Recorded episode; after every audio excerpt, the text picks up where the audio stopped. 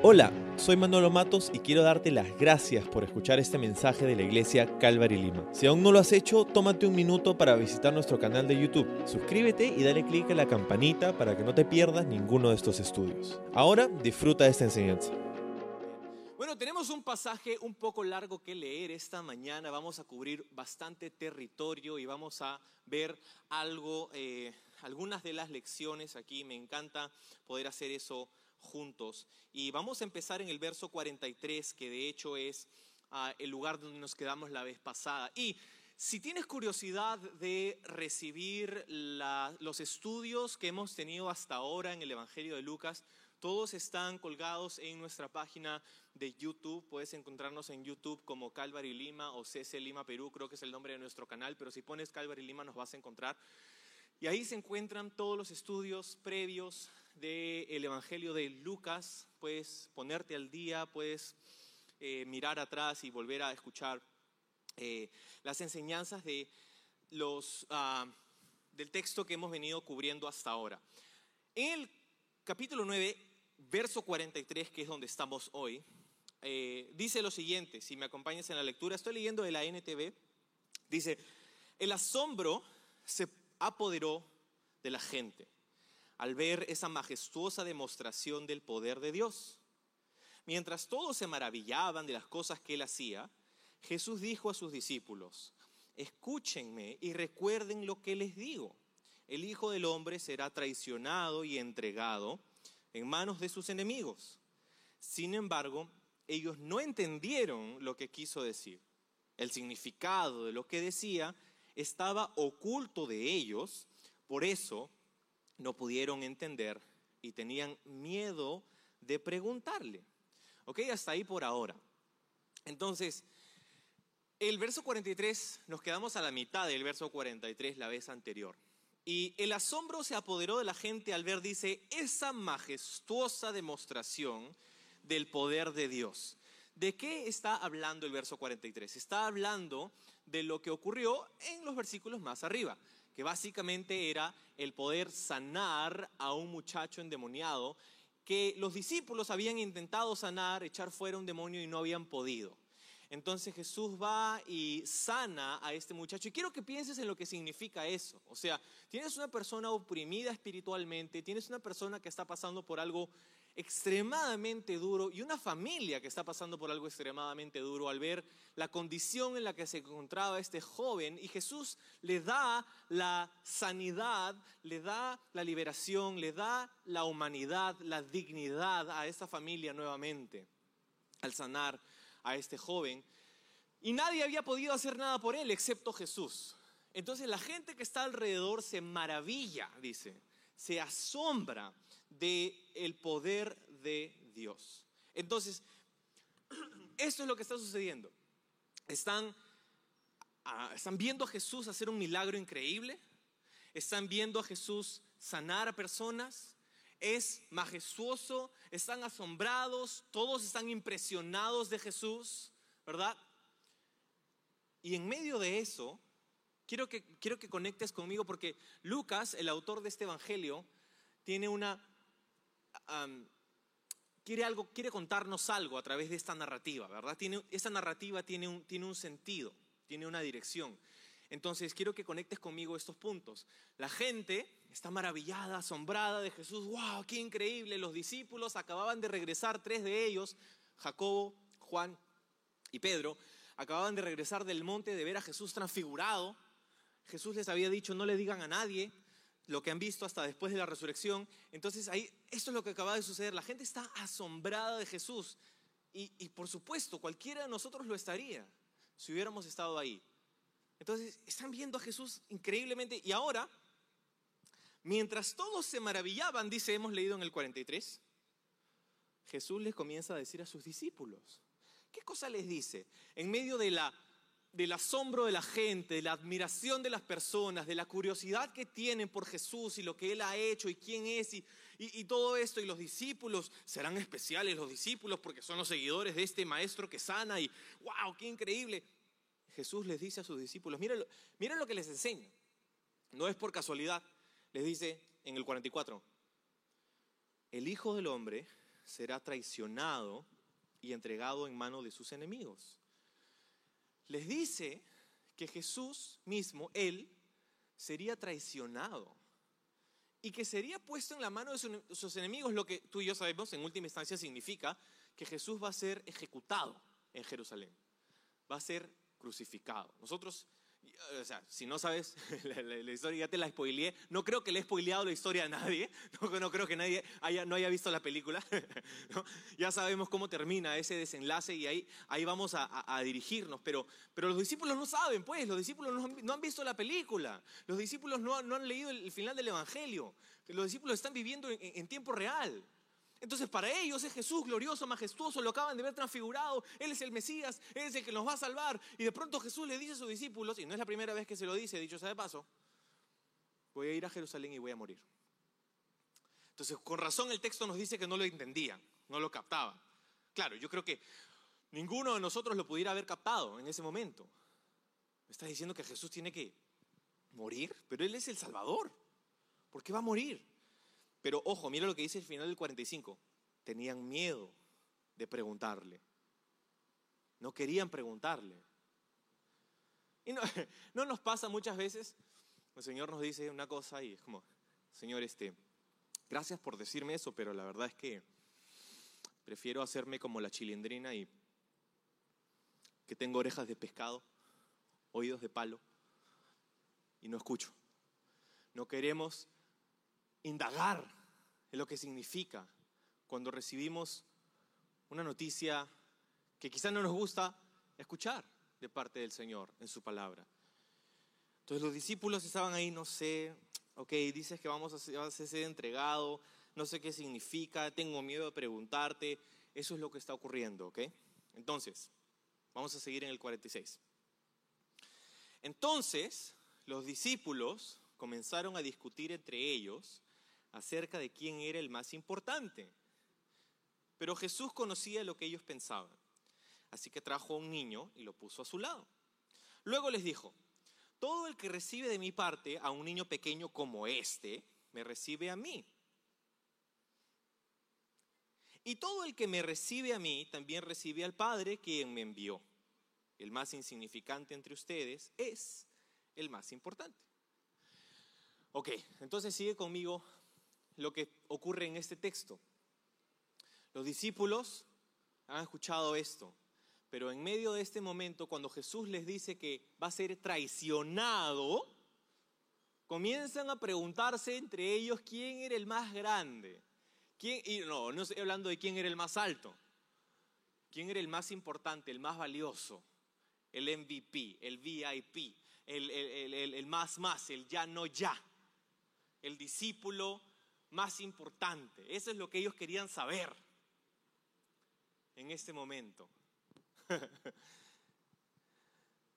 y lo que vamos a ver en este texto ahora y en los próximos versos también es que los discípulos eran súper como tú y como yo, o sea, recontra humanos. Tenemos esta imagen a veces de los discípulos como que ah, personas ah, santas, ¿no? Y de hecho, Dios los usó de una manera increíble. Pero eso no quita su naturaleza humana, eso no quita las cosas con las que ellos luchaban. Y claro, estamos en un momento donde están creciendo en su propio discipulado, todavía están conociendo a Jesús y el Espíritu Santo haría una obra increíble en ellos en el futuro. Pero en este momento, en este momento están peleando por quién es el más importante. ¿Te imaginas? Jesús les acaba de decir que va a morir y ellos están, ya, pero ¿quién es el más importante? ¿Quién es el más importante? Ojo, en el 47 hemos leído que Jesús conocía, dice, no lo que ellos decían, sino lo que ellos pensaban. Conocía Jesús sus pensamientos. Y eso es algo que o nos trae aliento o nos trae terror. Que Jesús sabe lo que piensas. ¿Sabías? Jesús conoce tus pensamientos. Qué aliento, porque a veces nosotros podemos sentirnos temerosos, ansiosos, y la palabra de Dios nos dice que Él sabe nuestras necesidades, incluso antes de que nosotros se lo pidamos. Dios sabe lo que necesitamos.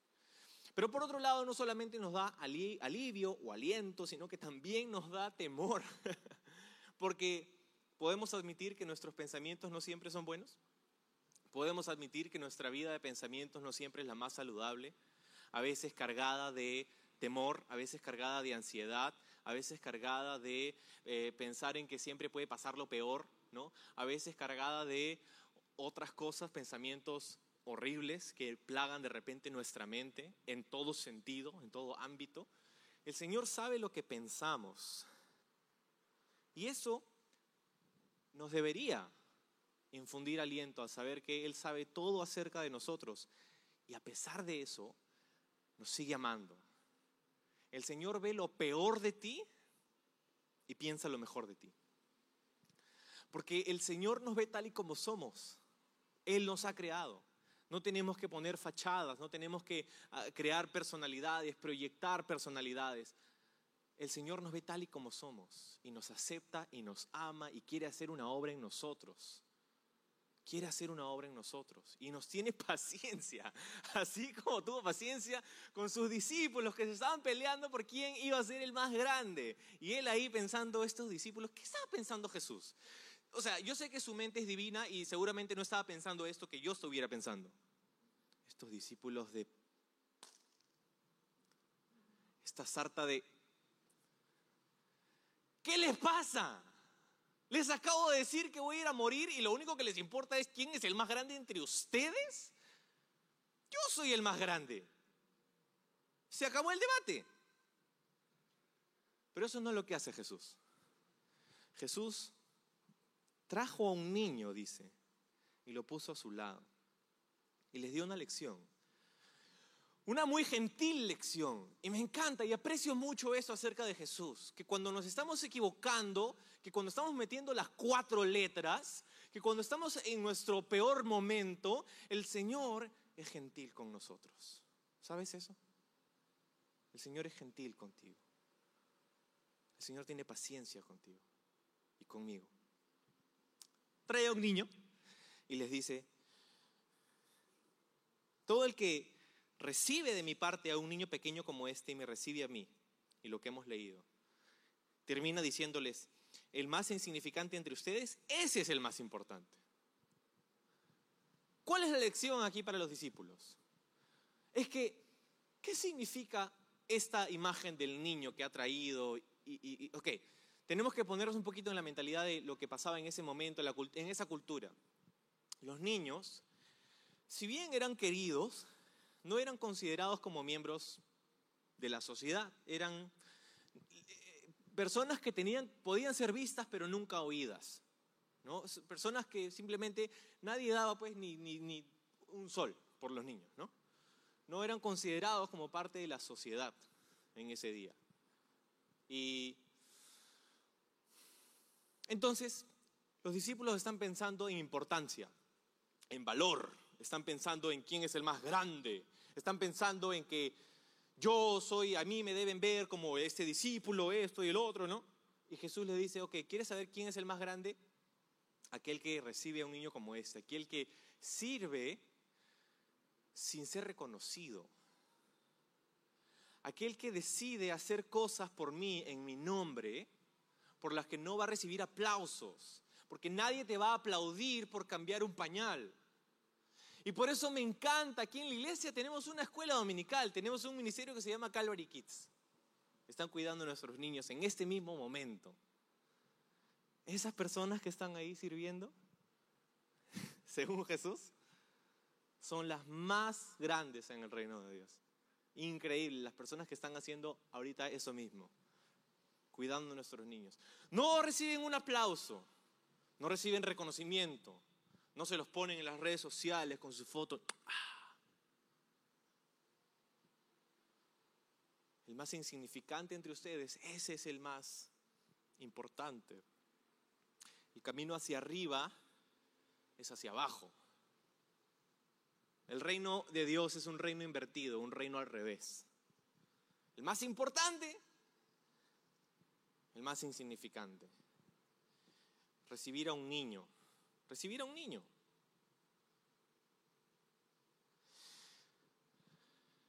Cuando servimos al Señor, cuando ponemos nuestras manos cuando les damos nuestra vida, cuando hacemos las cosas, muchas veces hay esta motivación de que yo tengo que hacer esto porque en última instancia me van a reconocer, me van a eh, aplaudir, no van a ver que yo soy el cristiano que sirvo, van a ver que yo soy el que ah, hago todo y a mí me, este, yo estoy acá en la plataforma y todo lo demás. Y hay esta, esta idea de que el servicio a Dios es, esto y el cristiano mejor es el más popular y el que más seguidores en Instagram tiene y, todo esto.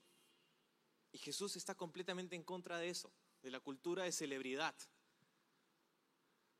¿Sí me dejo entender? ¿Conoces acerca de esta cultura de celebridad que hay entre los jóvenes el día de hoy? Donde el valor de una persona está en su vida social, en su vida de redes sociales, en sus seguidores, en sus likes, en sus posts.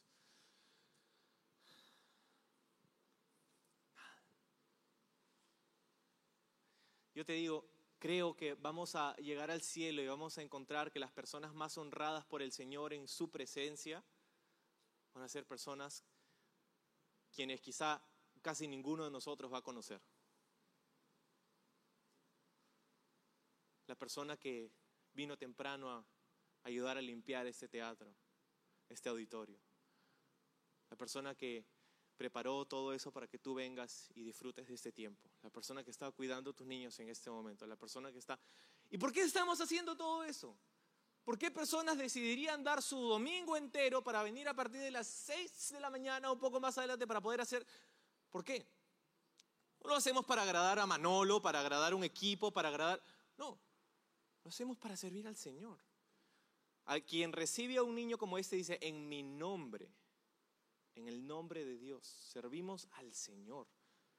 Y de Él viene nuestro aplauso. Hay un libro que, escribió este, un hombre que se llama Max Lucado. El aplauso del cielo se llama. El aplauso del cielo. Y creo que necesitamos conocer esta lección nosotros, que debemos vivir para encontrar el aplauso del cielo, no de las personas que pueden asignarnos un valor efímero, superficial. Eso es lo que está pasando con los discípulos. Vamos a seguir, verso 49. Juan le dijo a Jesús, Maestro, vimos a alguien usar tu nombre para expulsar demonios pero le dijimos que no lo hiciera porque no pertenece a nuestro grupo. le dijimos que no lo hiciera porque no pertenece a nuestro grupo. ¿Quién, ¿Quién está diciendo esto? ¿Judas? No, Juan, el discípulo amado. Juan, el que escribe el Evangelio de Juan. Jesús les dijo, no lo detengan. Todo el que no está en contra de ustedes está a su favor. Entonces aquí hay una serie de intercambios que Jesús tiene con sus discípulos y aprendemos mucho de ello. Juan, que dicho sea de paso, era uno de los que estaba como candidato para ser el más importante, ¿no? Porque si había una elección que tenían que hacer de quién era el más importante, ¿quiénes creen que estarían encabezando esa lista? Yo creo que serían los que estaban, oh, gracias, creo que serían los que estaban con Jesús en el monte, ¿no? Los que habían visto a Jesús transfigurándose. Jacobo, Juan y Pedro. y entonces te imaginas, pues, porque han visto eso y Jesús le dijo que no le diga a nadie. Que no le digan a nadie lo que acababan de ver. Entonces están descendiendo del monte, ya después del episodio del muchacho endemoniado, ¿no? Están siguiendo caminando con Jesús. Y los discípulos, oye, ¿qué tal el monte, ah? Este, bien, ¿Y qué hicieron? Ah? ¿Qué, le dijo Jesús? Nada. Nada, ¿cómo que nada? No, este, tú sabes pues lo de siempre, ¿no? Oramos. Pero ya, ya ellos estaban como que, ah, ok, ok, nada, ¿no? Ya, ok, ok. Es uno de los favoritos, ¿no? Son los más especiales. Entonces te puedes imaginar esta, este, esta, este intercambio, ¿no? Que han tenido los discípulos y por eso están peleando quién es el más importante, ¿no? Ah, porque dicho sea de paso, estos tres que bajaron del monte con Jesús, habiéndolo visto transfigurado, llegaron y se encontraron con que el resto de los discípulos había fracasado en sanar a un endemoniado. Entonces, imagínate, pues, han llegado, oye, ¿y qué tal? Oye, este, no pudieron, no pudieron ayudar al muchacho, ¿no? Hmm. Qué pena. ¿eh? hubieran estado con nosotros en el monte, de repente hubieran tenido un poco esa unción para poder, si nosotros hubiéramos estado, seguramente lo hubiéramos podido ayudar. Te puedes imaginar a los discípulos bronqueándose, trompeándose por esto. Y entonces este Juan les dice, vimos a alguien usar tu nombre para expulsar demonios, pero le dijimos que no lo hiciera porque no pertenece a nuestro grupo.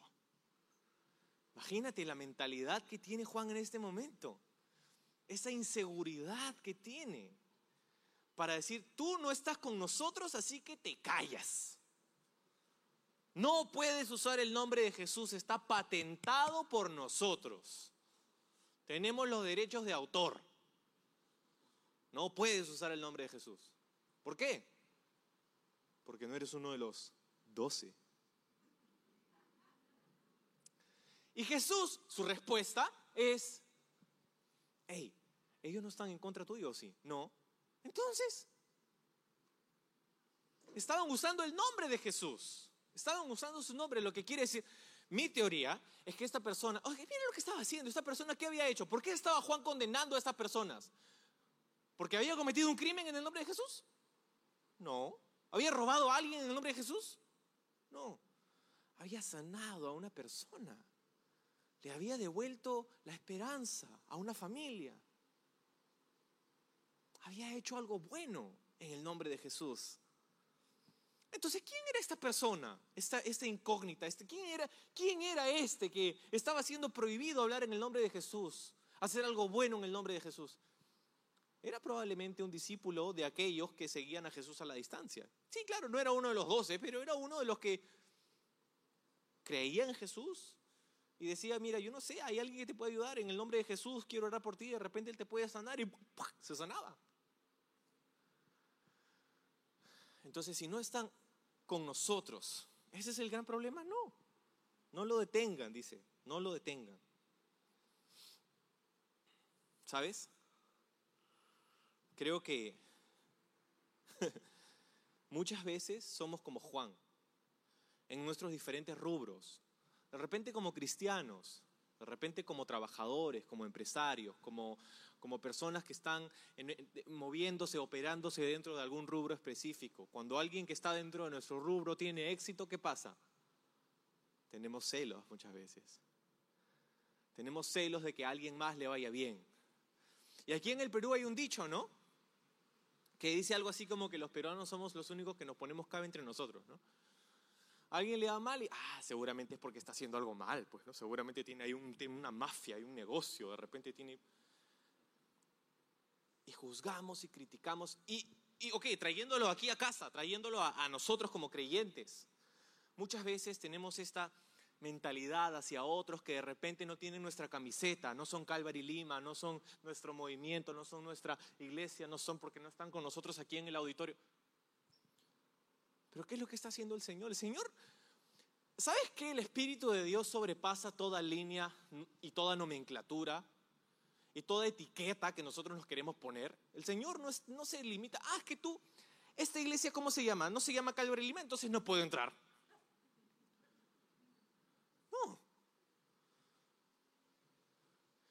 No deberíamos tener celos cuando a, alguien más, a otro ministerio, a otro líder, a otra persona le va, le va bien. Todo lo contrario. Su victoria es nuestra victoria. Aplaudimos eso.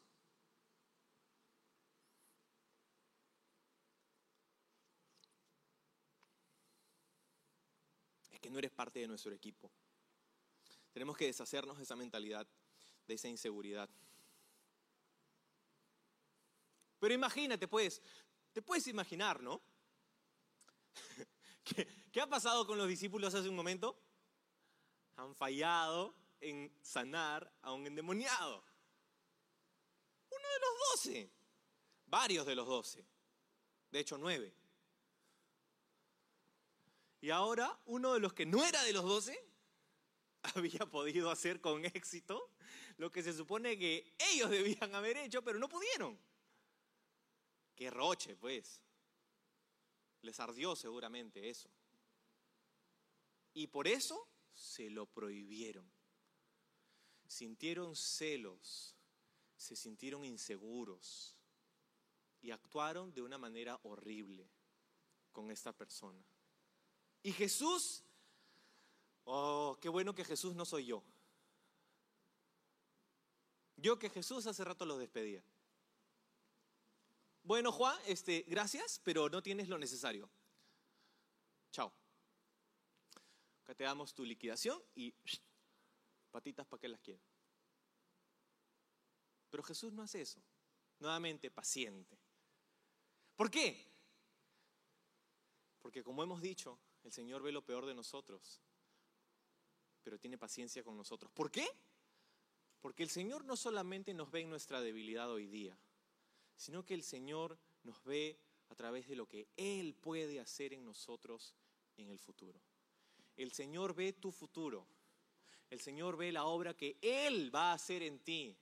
La obra que Él va a hacer en Juan. Va a llegar un día donde Juan va a escribir una carta en la que le va a decir a la gente, hijitos, ámense unos a otros. Va a llegar un día donde Juan va a ser conocido como el apóstol del amor.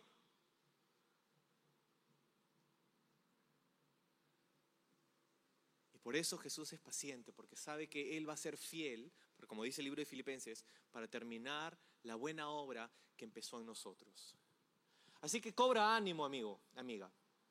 Tú estás de repente en un lugar donde sigues fallando, sigues luchando, te sigues sintiendo débil, sigues, ah, esto y lo otro, no puedo creerlo. Este, eh, le insultaste a la persona en el tráfico, al hermano que te recibió en la iglesia hoy día, ah, ¿por qué está tan lejos del estacionamiento? Eh, ah, no, este, el Señor es paciente. Nosotros no tanto, pero el Señor es paciente.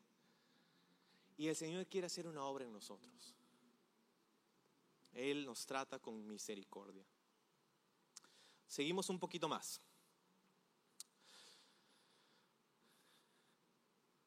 Dice el verso 51. Cuando se acercaba el tiempo de ascender al cielo, Jesús salió con determinación hacia Jerusalén envió mensajeros por delante a una aldea de Samaria para que se hicieran los preparativos para su llegada.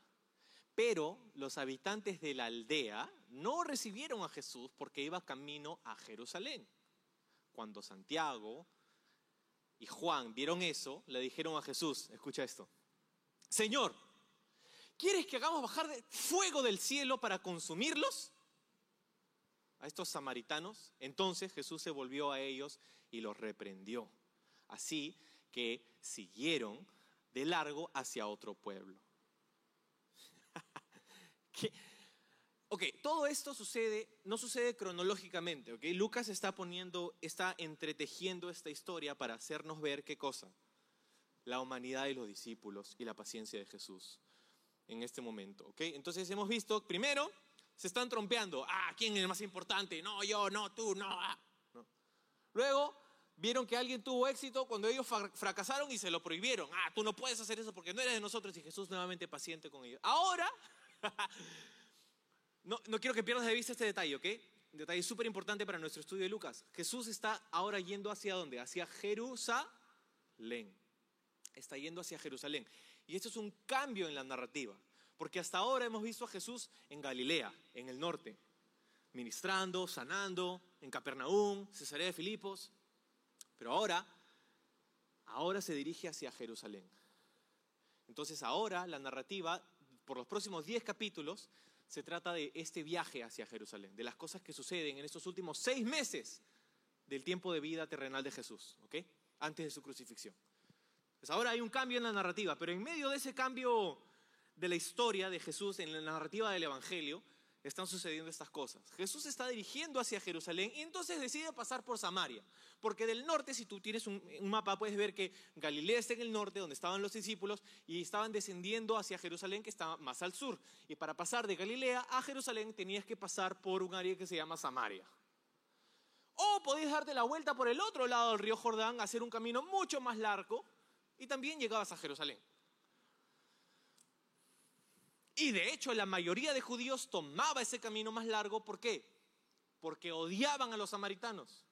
Y los samaritanos odiaban a los judíos.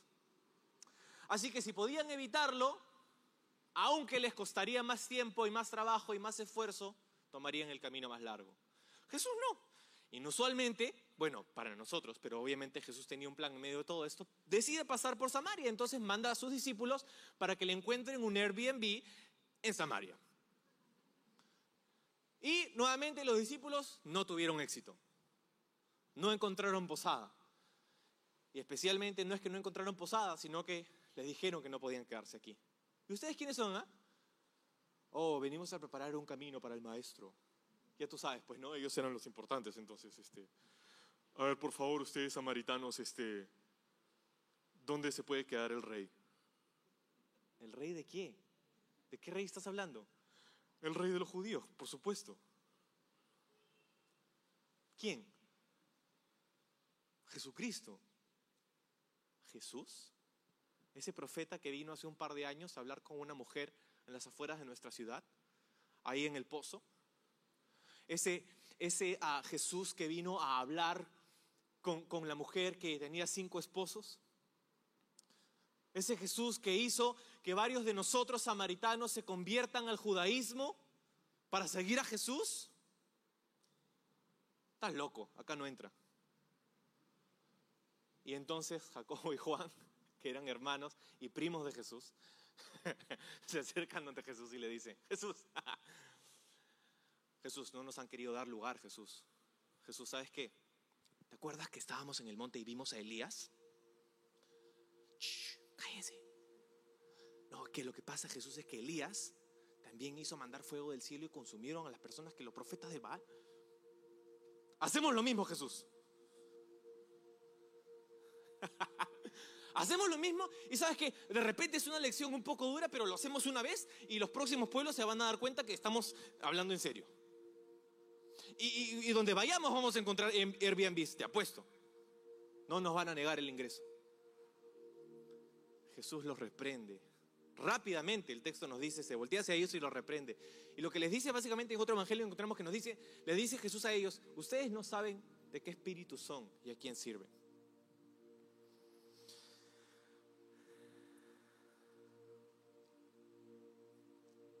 Así que siguieron de largo hacia el otro pueblo, siguieron de largo. Nuevamente, Jesús paciente pero en esta, en esta ocasión es paciente, sí, pero los reprende. Le dice, no, no, no, no. Ustedes no saben de qué espíritu son. Ustedes piensan que son como Elías y que van a poner a personas ahí a quemar. Yo no he venido para destruir a la gente. Yo no he venido para destruir a nadie.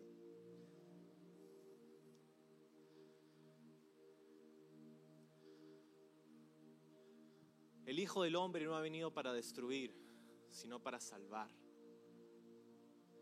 Entonces Jesús le dice, no, no, no, no, no mande fuego del cielo a nadie. Si yo hubiera querido hacer eso, lo hubiera hecho sin su ayuda. Yo he venido acá para sanar, para salvar, para rescatar. No saben de qué espíritu son. Siguieron de largo hacia otro pueblo. ¿Qué lección hay para nosotros en esto? En este último episodio. ¿Qué pasa cuando a nosotros nos cierran las puertas? ¿Qué pasa cuando a nosotros nos rechazan por seguir a Jesús? ¿Qué pasa cuando a nosotros nos critican o discriminan? ¿Qué hace Jesús? Ah, vamos a demandarlos por discriminación. No. Simplemente siguieron y se fueron por otro lado. ¿Por qué? Porque debemos dejar que nos pisoteen, porque debemos dejar que nos quiten nuestros derechos. No, es que simplemente Jesús estaba enfocado en la tarea a la que había venido. Tarea que dicho sea de paso, si tú tienes el nombre de cristiano, si tú te identificas como un cristiano, es una tarea que tú también tienes. La que es, ¿qué cosa? ¿Hacer valer tus derechos? No. Es predicar el Evangelio. Y de hecho vamos a ver, porque aquí hay una invitación. Mira los próximos versículos. Mientras caminaban, alguien dijo a Jesús, te seguiré a cualquier lugar que vayas. Jesús le responde, los zorros tienen cuevas donde vivir, los pájaros tienen nidos, pero el Hijo del Hombre no tiene ni siquiera donde recostar la cabeza. Dijo otro a otro, ven y sígueme. El hombre aceptó, pero le dijo, Señor, deja que primero regrese a casa y entierre a mi padre. Jesús le dijo, deja que los muertos espirituales entierren a sus propios muertos. Tu deber, escucha, es ir y predicar acerca del reino de Dios. Otro dijo, sí, Señor, te seguiré, pero primero deja que me despida de mi familia. Jesús le dijo, el que pone la mano en el arado y luego mira atrás no es apto para el reino de Dios. Entonces aquí al final encontramos un intercambio con tres potenciales discípulos. El primero le dice, Señor, claro, yo te sigo a donde sea. Tú dilo nomás y vamos. Y Jesús le dice, espérate un ratito. Cálmate, piénsalo bien. Tú piensas que vas a venir a encontrar glamour, a encontrar, vamos a quedarnos en un hotel cinco estrellas, van a tener trato preferencial, vas a tener un cuarto lleno de... No, no, no, no, no. Y el Hijo del Hombre dice, no tiene dónde, dónde recostar la cabeza. Ah. O sea, vamos a ir a mochilear. Sí. Y eso, porque a veces ni siquiera nos van a querer recibir. Ah, ok. Entonces, aquí tenemos a una primera persona que viene y dice, Señor, vamos. Que se apresura para tomar una decisión de seguir a Jesús, de ser un discípulo de Jesús. Y Jesús lo frena un poquito y le dice, piénsalo bien. Porque seguir a Jesús no es solamente, seguirme a mí, no es solamente vamos a hacer una aventura. No, hay un costo. Hay un costo de seguir a Jesús. En la segunda persona, en el segundo intercambio, tenemos una persona que dice, ok, sí, entiendo. Porque de hecho el primero le dice, Señor, yo te sigo. Y Jesús le dice, espérate un momentito. El segundo es invitado por Jesús. ¿Ves la diferencia? El segundo le dice, tú sígueme. El primero le dice, yo te sigo. Y Jesús al segundo le dice, no, no, tú sígueme. Y la respuesta de esta persona, que es invitada por Jesús, lo que el primero quería, le dice, Señor, deja que primero regrese a casa y entierre a mi padre. Y su respuesta, la respuesta de Jesús puede haber sonado como dura, ¿no? Deja que los muertos entierren a los muertos, tú sígueme. Un poco duro puede sonar eso, pero es que acaso Jesús estaba diciendo que no podía enterrar a su padre, que, que hacer un funeral para su padre era equivocado. No. ¿Qué está pasando? Su padre no estaba muerto todavía.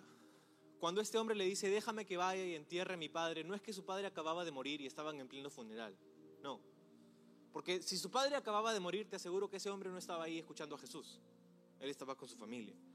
Entonces, no era que podían esperar un par de días para el velorio y luego lo enterraban. No, no, no. Su padre no estaba muerto, su padre estaba vivo. Pero lo que este hombre estaba diciendo es, Señor, quiero seguirte, pero todavía no. quiero seguirte, pero quiere esperar a que mi padre se muera. ¿Por qué? No lo sé, porque pueden haber un montón de razones, ¿no? Puede que quiere disfrutar con su familia primero, o también puede que quiere esperar a recibir qué cosa pasa cuando los padres mueren. Los hijos reciben la herencia. Una vez que reciba mi herencia, Señor, vamos a estar fresh, tranquis. Yo te pongo los Airbnbs. Pero Jesús le dice no. Jesús le dice, deja que los muertos espirituales o los muertos entierren a sus propios muertos. O sea, tú, si vas a seguirme, necesitas enfocarte en mí. Ponerme a mí primero. No es que nuestros deberes familiares no son importantes a los ojos del Señor. Son importantes, pero no son lo primero. Poniendo a Jesús primero. Este segundo intercambio nos muestra que es equivocado poner cosas buenas delante de Jesús. Podemos hacer de nuestra familia un ídolo cuando seguimos los intereses de nuestra familia antes de nuestro bienestar espiritual. Jesús es primero. Y lo interesante es que cuando eso está en orden, el resto también está en orden, ¿sabes? No vas a ir en contra de tu familia. A veces vas a ir en contra de tu familia si tu familia está en contra de Jesús. Pero ese es el reto. Y bueno, y el tercero dice esto, sí, sí, Señor, te seguiré, pero primero deja que me despida de mi familia. Ese tercer caso es similar al segundo, pero con menos tiempo. Porque el, primer, el segundo caso dice, Señor, espérate que mi padre se muere y luego te sigo. Quizá un par de semanas, quizá un par de años. En este caso el hombre dice, Señor, déjame, yo hago una fiesta, despido a mi familia. Quizá no son dos semanas, quizá dame un par de días, dame un par de días. Jesús le responde de esta manera, diciendo, el que pone la mano en el arado y luego mira atrás no es apto para el reino de Dios. ¿Qué significa eso? Poner tu mano en el arado y luego mirar atrás es contraproducente. Porque tienes el arado y tienes un buey que está jalándolo y tú tienes que dirigirlo. Y si tú miras atrás a cada rato, porque ¿qué pasa cuando miras atrás? No sabes a dónde estás yendo y terminas con líneas en el arado todas chuecas. Y terminas teniendo que hacer el doble, el triple del trabajo. Has hecho mal. ¿Qué tienes que hacer? Pones tus manos en el arado y miras hacia adelante. Y cuando miras hacia adelante y terminas, finalmente miras atrás y dices, ah, tengo una línea derecha, tengo una vida derecha. La palabra de Dios, de Dios dice en el Proverbios capítulo 3 que si nosotros reconocemos al Señor en todos nuestros caminos, Él endereza nuestras sendas. Cuando seguimos a Jesús, el ánimo aquí es que lo debemos hacer sin mirar atrás. ¿Qué significa mirar atrás? No es que significa dudar, todos tenemos dudas. Pero mirar atrás significa, sí, Señor, yo quiero seguirte, yo sé que tú me invitas a seguirte, yo sé que tú me invitas a abrirte las puertas de mi corazón, pero es que hay esto, hay esto, que, que, sé que está mal y, no debería hacerlo y, y debería cambiarlo y debería no tenerlo en cuenta, pero si tú haces eso, no vas a poder hacer ninguna bien. Si pones tus manos en el arado y luego miras atrás, dice, no eres apto para el reino de Dios. Es fuerte eso. Lo que quiere decir, hey, si vas a decidir seguirme, decídelo conscientemente, no te apresures, pero tampoco te demores, porque no sabes lo que va a pasar mañana. Y yo sé que estamos tarde, pero sabes, quiero leerte un artículo que escribió hace dos días un pastor que se llama Benjamin Morrison. Benjamin Morrison es un pastor misionero en Ucrania. Calvary Lima, nuestra iglesia, es parte de un movimiento de iglesias en el mundo que se llama Calvary Chapel. Y nuestro, nuestra familia de iglesias tiene una serie de misioneros y ministerios en Ucrania hace, hace décadas. Han plantado varias iglesias allá. Este pastor, que fue de hecho a empezar una obra misionera en Ucrania hace años, escribió un artículo que lo publicó, fue publicado por la Coalición por el Evangelio hace un par de días. Esta carta dice, me despertó, me desperté a las cinco y media de la mañana ayer ante una llamada de un pastor asociado con el que solía trabajar, donde enviamos el verano pasado, le enviamos a plantar una iglesia en la ciudad de Dnipro, en el este de Ucrania. Este pastor en su llamada le decía, vamos a regresar hacia, hacia ustedes. Han comenzado a bombardear la ciudad.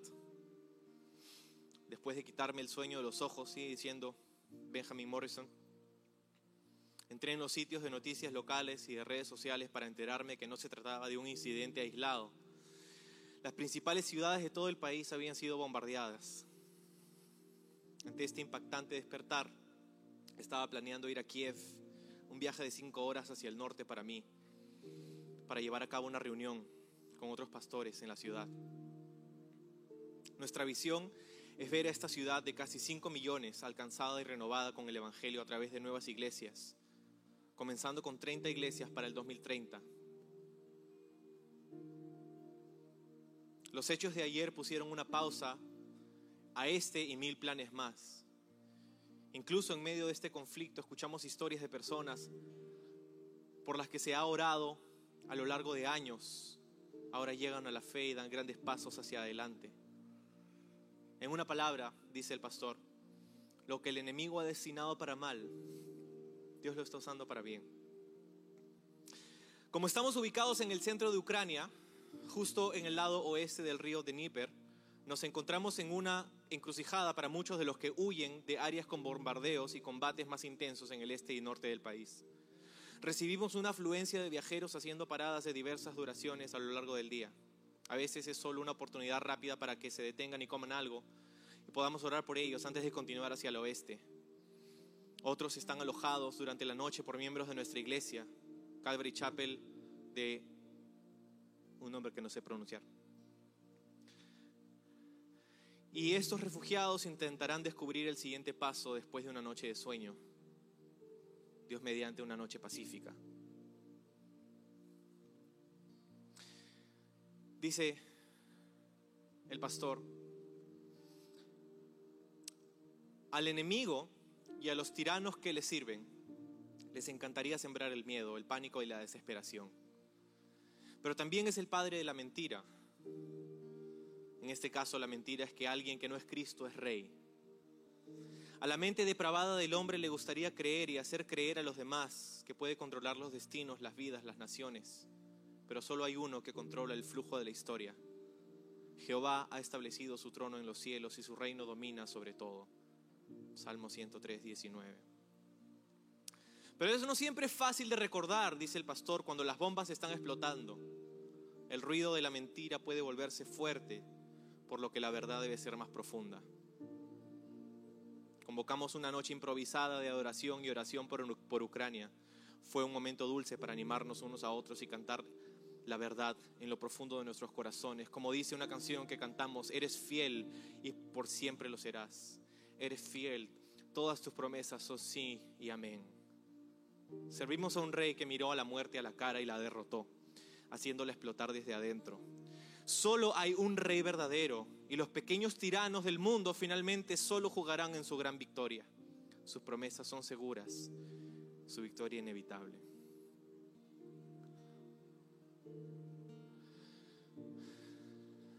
A veces la normalidad de la vida nos hace creer que todo está bajo control y que no necesitamos a Dios. Pero no hay nada normal del momento que estamos viviendo. Necesitamos al Señor, necesitamos seguir al Señor. Escucha su invitación esta mañana hacia ti que te dice, ven y sígueme. No hagas tu reino, sino que dedícate a mi reino, a construir y edificar mi reino hacer lo que yo deseo hacer en este mundo.